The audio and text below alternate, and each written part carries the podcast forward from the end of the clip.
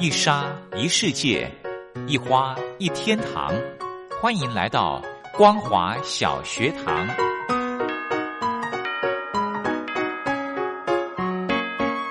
让我们一起学习，一起分享光华小学堂。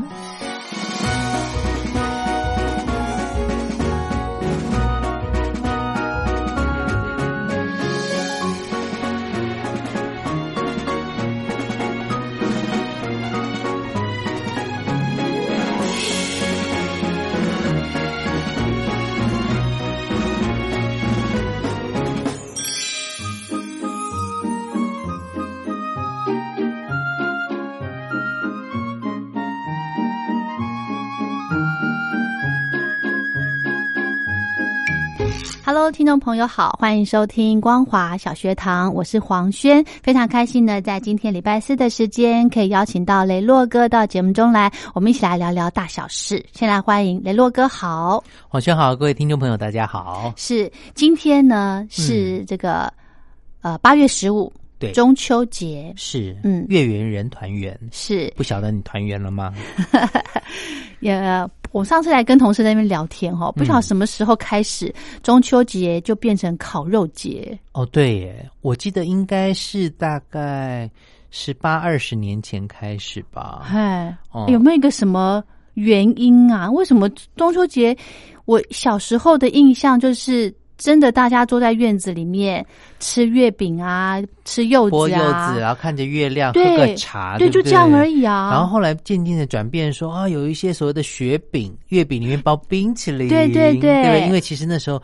呃，中秋节过后，嗯。以这个老人家来说的话，就是真的就是开始进入秋天的那个，是。可以把这个被子拿出来了，稍微有些时候早晚会比较凉一点了，对不对？嗯。然后曾几何时就开始流行烤肉这件事情，对。我记得了啦，哦。因为台湾呢有一阵子那时候在流行那个烤肉酱，然后有一家厂商打出来一家烤肉，万家香，对，啊，那个烤肉酱的名称就叫万家香。然后呢，那一年打出来的广告之后，大家就 slogan 让大家记得很清楚。从那一年开始，大家就觉得中秋节应该要烤肉，然后那一款的这烤肉酱品牌就热卖长销。后来呢，过几年其他家的这个烤肉酱卖酱油的品牌也开始出烤肉酱了。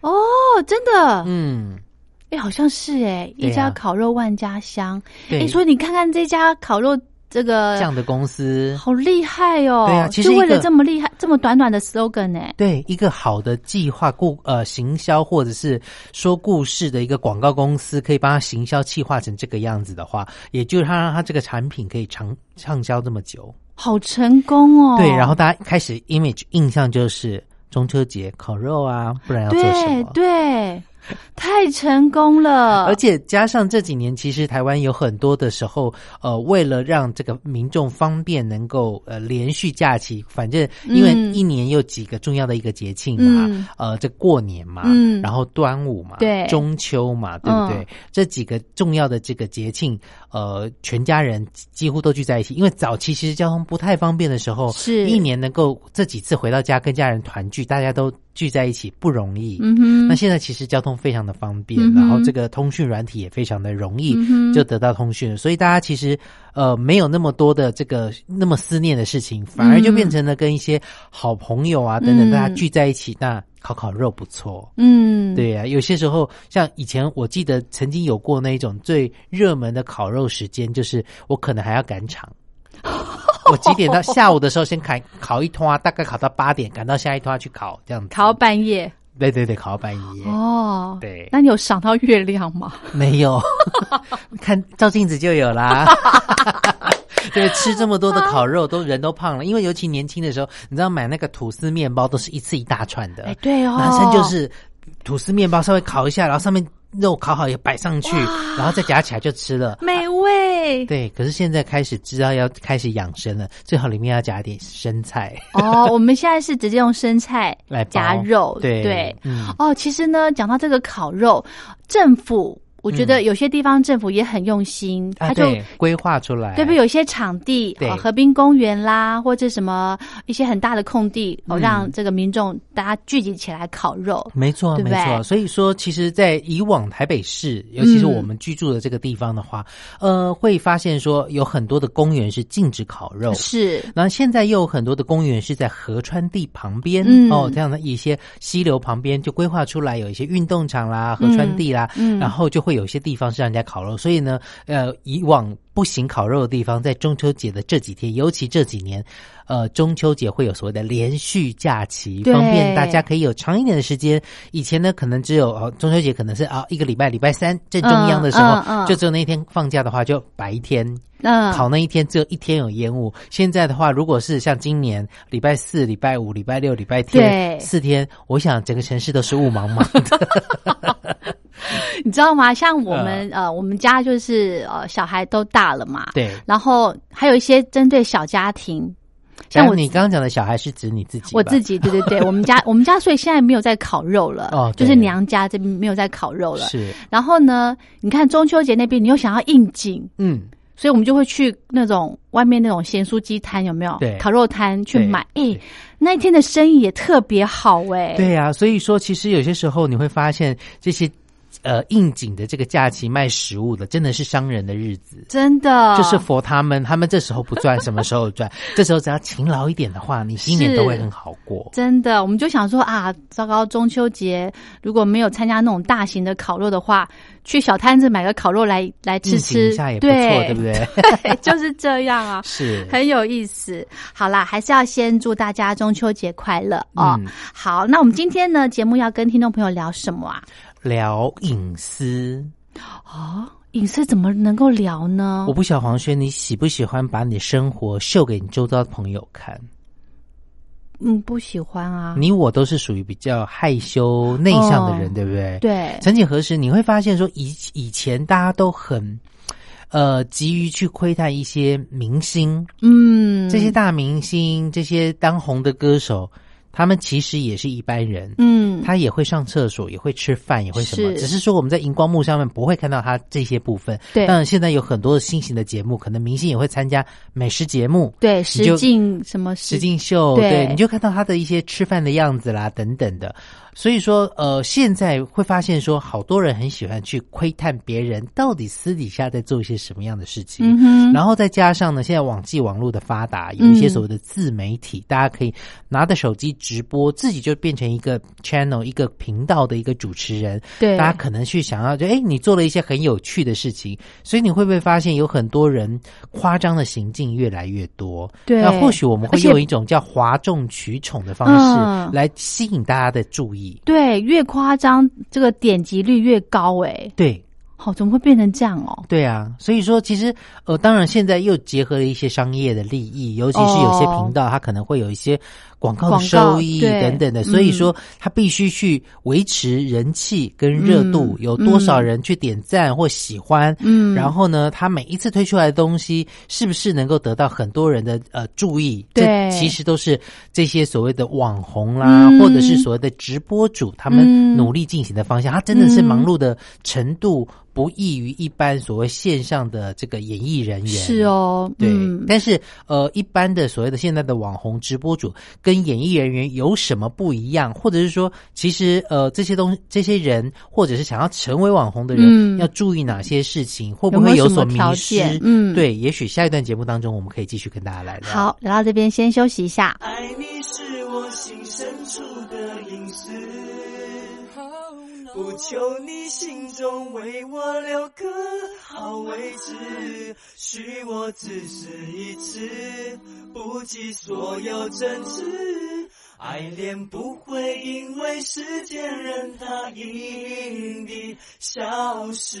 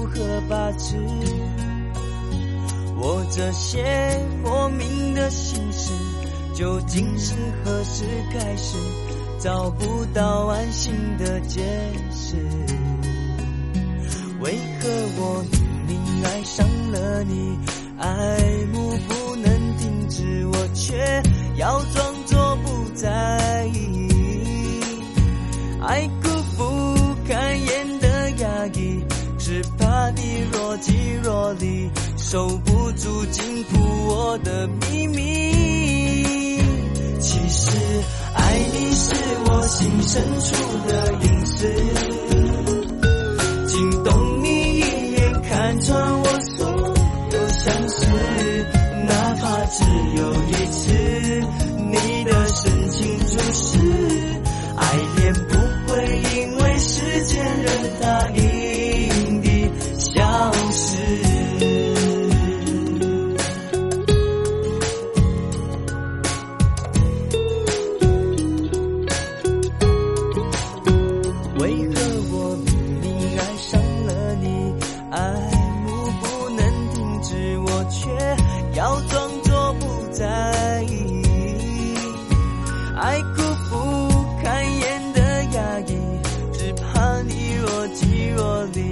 守不住禁锢我的秘密。如果爱你是我心深处的隐私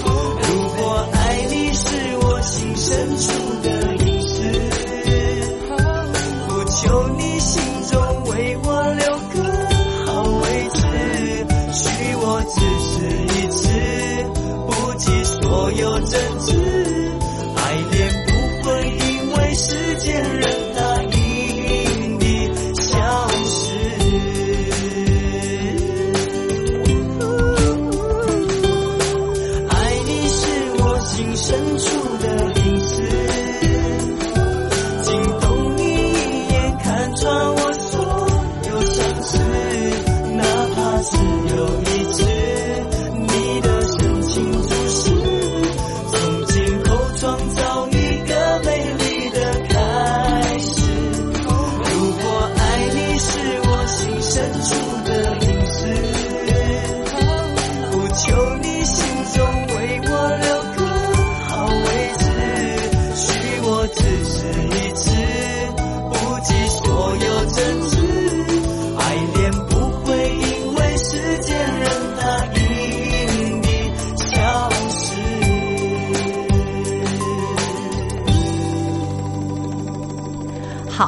刚刚呢上个阶段雷洛哥提到这个直播。嗯。其实我最近哈因为应该是说当妈妈之后我开始喜欢看一些直播哎。哪一方面的？就是卖卖衣服。啊我以为是包尿布比赛。就是 这个有直播啊。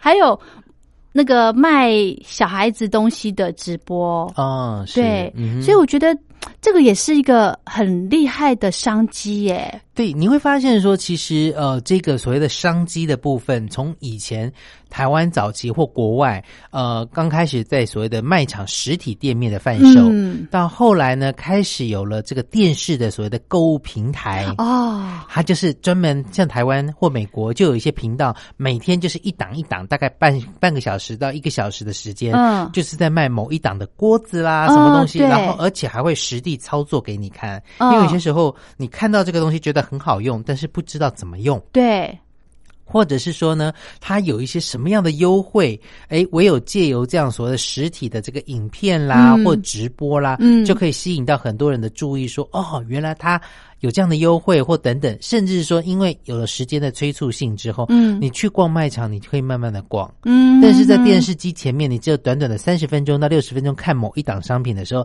里面的这个业务员无所不用其极的，希望能够抓住你的眼球之外，还希望你赶快拨拿起电话去订购。对，对不对很厉害耶，对呀、所以就有这样时间压力，快没喽，剩下几组哦，剩下不多，这个就是抓住消费者一种心理是什么？对，越来越少了，对然后物以稀为贵，真的现实的那种，对，错过了就不在了。对对不对？那就是刘若英的，有些人一旦错过了就不在。后来 对，对啊，这也是一个大众的这个心态。是到后来以后，哎，现在就刚刚讲到说，变成了所谓的网络时代之后，你我只要有适当的设备，而且很多的这个设备的价格便宜下来之后，都可以变成一个直播主。真的可是真正的艺人跟所谓的直播主或网红，其实是有一些些差距的。嗯哼哼哼，呃，我们看到的现在很多还在所谓的电视频道上面的嗯一些艺人啊、歌手啊，他们的这个出道其实经过了很多很多的试炼，嗯包含了要去一些训练，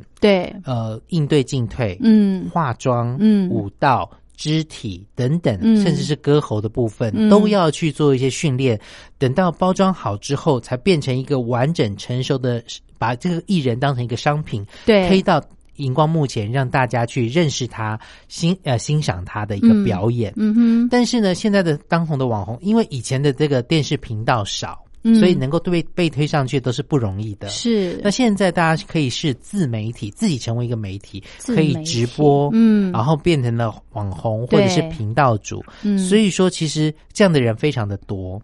所以说，嗯呃，每一次有一些人爆红的状况下，就是这件事情可能之前没有人做过，没有人想到过，嗯。他做出来了，突然变成了爆红。嗯。但是他能不能够继续维持这样的热度，对。跟每一次在推出来的时候都有一些新的东西，嗯，这是不一样的，不简单呢，对，不一样，而且不简单。但它嗯热度能不能维持，这也是是在这里。你看，艺人每一次呃出了专辑唱片或演了一部电影之后，出来做了密集的宣传，可能就消失匿迹。可能这宣传做了一个月或一个半月，嗯剩下的八个月或六个月的期间，他又消失不见了。嗯他就去准备做另外一件事情。哦，但是你会发现，这些所谓的直播主啦，或网红啊等等的一些，他就是不断的在燃烧自己，可能每一个礼拜逼自己都要出一段影片，对，甚至有些人是每天直播，嗯，但不断不断的消耗的状况之下，可能就没有新的东西出来了。哦，所以有很多的这个所谓的现在的直播的媒体的网红，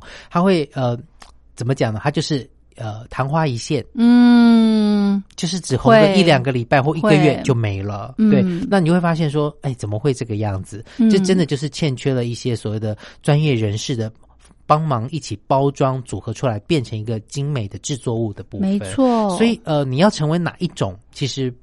看你自己的选择，你也可以、嗯呃韬光养晦一阵子之后，再不断的有一些东西出来，嗯这也是蛮好的。嗯那为什么今天要跟他讲这个呢？就是讲到说我最在这个中秋节前看了一部电影，叫做《密室直播》。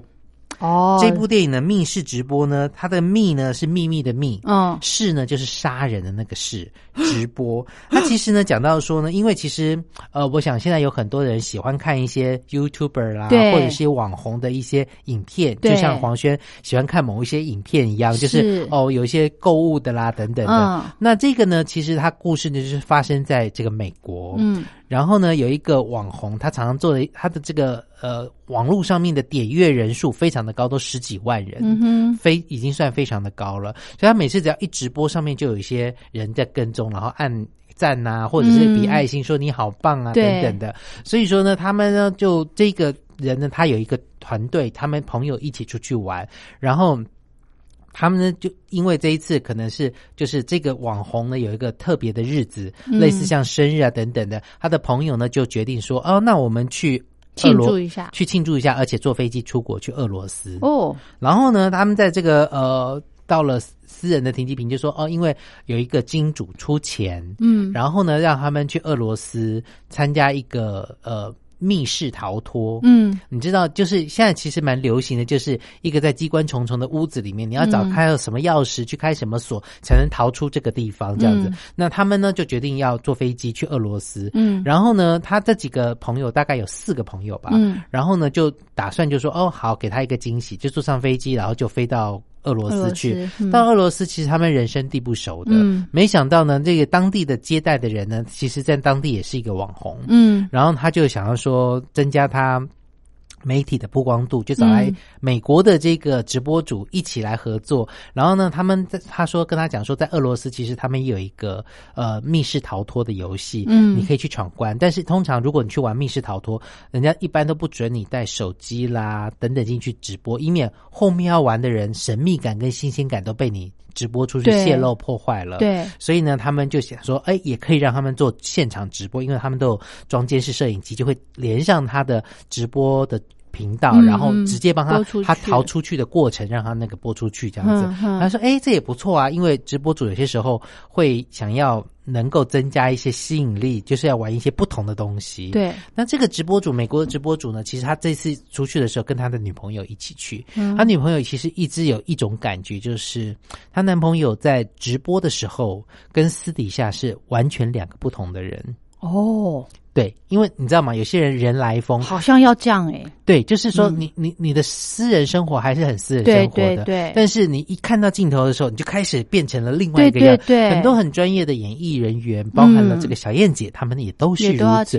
你看她对在对蕊稿的时候，非常的严肃的表情，站在旁边，你都不敢打扰她。嗯但是他只要镜头一开麦了以后，嗯。一亮之后，灯她就光一来，对。整个精神就跟刚刚完全判若两人。嗯嗯，那这嗯，个呃女生她其实觉得她的男朋友这位直播主真的也是属于这样的人，嗯她都一直说，嗯，我到底认识的是哪一个你呢？哦，然后你到呃，我到底有没有迷失呢？这件事情很重要。嗯然后呢，所以她这次去去了这个俄罗斯，到的第一天呢，其实不小心的呢，在他们就去夜店，嗯。是俄罗斯很有名的夜店，在里面玩。结果呢，这个直播主的女朋友嗯。就被两个俄国人骚扰，嗯，好像是当地的黑手党。哎呦，或者是黑道的，哦。就骚扰。哦，对方都拿出枪要来杀他们了，他们赶快抱歉啊等等的，后来就离开了这样子。然后呢，哦，先讲一下，他们进海关的时候，其实就已经被盯到了，就被海关盯到了。后来那个俄国直播主呢就出现出面了以后，把他的照片拿出来给他们看，结果那那个海关呢马上就啊对不起对不起，让他们更相信说这个俄国的直播主是个非常有名的人，嗯因为他们其实都不认识他这样子。嗯然后再来就是去夜店这件事情，然后也也带他们离开了。但是更可怕的事情在后面，就是没想到这个黑呃这个黑道黑手党呢，已经盯住了他们这一群人，尤其嗯这么明显、明目张胆的，就是直播主，然后在很多的地方都很大喇喇的开始做自己的直播，旁若无人的，对没有尊重到其他的人。对，所以当他们隔天晚上呢，要开始去进行这个所谓的密室直呃直播的时候，就是要密室逃脱，然后直播的时候呢，事情就发生了。那里面呢，其实刚开始呢，就是有很多的机关。这个直播主呢，他头被套上了套袋子之后，就关到一个地方，然后进去之后呢，呃，他其他的几个朋友也有进去，嗯分别在不同的。呃，牢狱里面嗯有一个可能是即将要被淹死，他女朋友在水里面，水一直不断的往上加，要溺死。然后呢，他的朋友呢有那种呃那个尖尖的东西越来越靠近啊，他为，什么要玩这个啊？对，然后就是有时间限制，一个小时之内必须完成的。哇塞，然后这个男主角就必须去找到钥匙，然后一个一个去解开，对救出他这个朋友。这样，嗯对，然后呢，他到了第一个地方呢，他的场景呢就是有一个尸体躺在他前面，然后呢。非常的拟真，就是肚子上面画了一个叉叉，全裸的尸体，然后拿刀要去剖开这边，从他的胃肠里面找出那一把钥匙，去开关在把他关的那个监牢里面后才可以去救其他的伙伴。嗯他就一个一个去弄，然后非常的拟真。反正呢，就最后呢，他就会觉得说，哇，这个游戏太可怕，他朋友也几乎都有些就是要呃有很危险了，对，甚至有人就是呃要被杀掉这样子。他后来就一个一个去救，总算的呢，他女朋友最最后呢是最后一个被救的，嗯他把东西。玻璃缸砸破了，破然后把他嗯救出来，这样子，他女朋友已经快要溺死了，要窒息了。嗯，然后结果发现，哎，原来会有声音会指引他们的那一个呃俄国人啊，他们帮他直播的那些人怎么都不见了？他们就偷偷的、呃、偷跑逃到外面去，一结果发现黑手党原来把那一些俄国的那个直播主那些人都杀掉了。所以控制室里面其实是没有人帮助他，就他一跑到外面之后，发现是那些俄国的黑手党在那边，所以他们几个呢又被抓起来了，然后分别要把他们就是拿那个电锯把手脚都砍掉这样子，然后呢那个直播主呢就开始逃啊，想办法去怎么样去救其他人。那过程当中有几个同伴就死掉了，嗯大概两三个同伴就遭遇到不幸，然后就跑跑跑就跑出去了。结果呢，后来把其他人总算救出去之后，才发现其实这个都是这个美国的直播主他周遭的朋友跟这个俄罗斯的直播主帮他办的一个惊喜 party。可是因为他们的化妆或等等的过程非常的拟真，就像真的一样，所以以至于这个美国的直播主逃出去的时候，看到这个俄国直播主刚刚本来不是死了吗？怎么没死？结果很生气，他就说啊，我们是在等你开玩笑的，对不对，他就挥拳就一直打，一直打，一直打，结果真的把那个俄国的直播主给杀了。哎然后他的其他的那些美国直播主的朋友完好无缺的站在他面前，然后说给你 surprise，就才发现那个恶国人竟然被他打死了，赤手空拳的把他打死，因为他以为他的朋友都死了。对对，所以才发现说，然后这段这段影像也正在直播着。嗯，哼一切都是一个骗局，然后就是一个想要给他惊喜的结果，他把他认真的对来对待了。那看完这电影，其实会让大家觉得说，直播这件事情到底是真是假？其实有些时候我们真的不要去太计较它。就是你，你是不是要为了直播去哗众取宠这些事情，或者是说你为了直播，你已经其实失去了自我？对，而且你要想哦，你做直播的初衷是什么？然后你想要什么？对，吼，嗯，好可怕的电影。好啦，那今天呢，跟大家聊这个诶个人隐私哦，这个直播的部分呢，其实我前一阵子真的也有这种想法，诶，嗯就是呃，可不可以来玩一下？但是呢，后来刚刚雷洛哥又讲到了，这其实是要有一个 team，嗯，才会把东西做的比较精致，是才可以比较长久，长久。没错对。嗯所以如果你只是想要那种呃昙花一现那种感觉的话，那就体验看看喽对，或许会呃刺激你不同的想法。但是如果你把它将变成将来的一个职志跟职业的话，嗯，真的要审慎的评估跟计划，才有办法能够走得长远。没错。嗯，好，今天节目就为大家进行到这了，明天我们有时间再聊，明天见。拜拜。你脱贫了吗？年轻时候的习近平就深知贫困之苦。我当时和村民们辛苦劳作，目的就是让生活过得好一些。因此，扶贫一直是习近平的重要工作。二零一五年，习近平在中央扶贫开发工作会议上做了二零二零大陆全面脱贫的承诺。到二零二零年，我国现行标准下，农村贫困人口实现脱贫，是我们的庄严承诺。一诺千金，全社会要行动起来，进锐出战，精准施策。于是，一场脱贫攻坚战席卷大陆。为了打赢扶贫攻坚战，大陆提出了精准扶贫。世界上大部分采用的扶贫方式，都是将扶贫的钱平均分给贫困者。中国的精准扶贫则完全不同。为了让资金使用更高效，扶贫效果更好，中国根据村子的特点以及每户村民档案记录的不同情况来分配钱，安排不同的扶贫方式。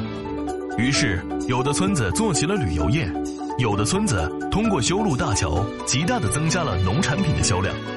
有些没有工作能力的老人，给他们生活所需资金保障；有些缺乏劳动技能的，给他进行职业培训。中国扶贫就是这样结合村子的特点与个人的情况，以个性化定制为每个贫困户找出脱贫方式。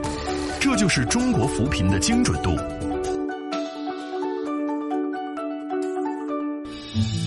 位在山东偏远内陆地区的曹县，二零一七年以七十四个淘宝村名列全中国十大淘宝村群聚第三位，因而摆脱贫困的命运。